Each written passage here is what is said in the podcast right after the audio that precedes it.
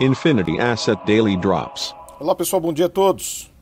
Ontem, apesar de o início de uma sessão um pouco mais complicada para o mercado financeiro, um pouco mais volátil, a contração dos treasuries para baixo de 1,75, rompendo ali a faixa de 1,70, indo para a faixa agora, nesse momento, de 1,66, chegou a bater 1,62, deu um alívio nos mercados ontem e as bolsas de valores dos Estados Unidos acabaram puxando as bolsas de valores globais e tiveram um dia de alta. O Bovespa subiu 0,59, Dow Jones 0,17, Nasdaq 1,03, com o S&P em 0,42%. Um dia até relativamente bom.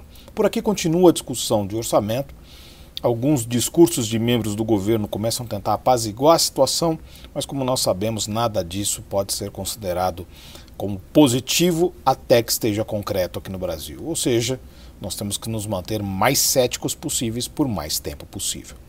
Nesse cenário hoje chama a atenção a questão inflacionária, pois temos a divulgação do IPCA nos Estados Unidos, do IPCA aqui no Brasil, onde projetamos uma alta de 1,10%, uma alta forte nesse período, puxada principalmente por transportes.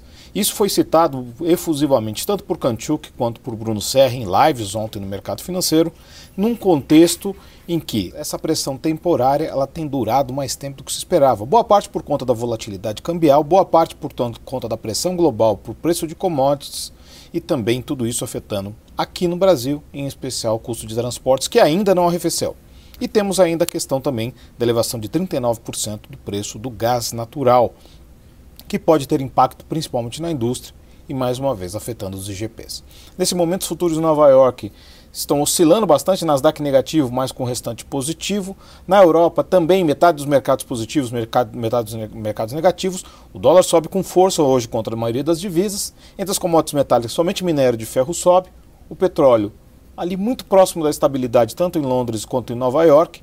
E temos também os treasuries nesse momento, todos positivos com rendimento. Chamando a atenção, como citamos, o IPCA, nossa projeção de 1,10%, e o PPI, também nossa projeção de 0,5%. É isso aí, pessoal. Então, todos um ótimo fim de semana e bons negócios.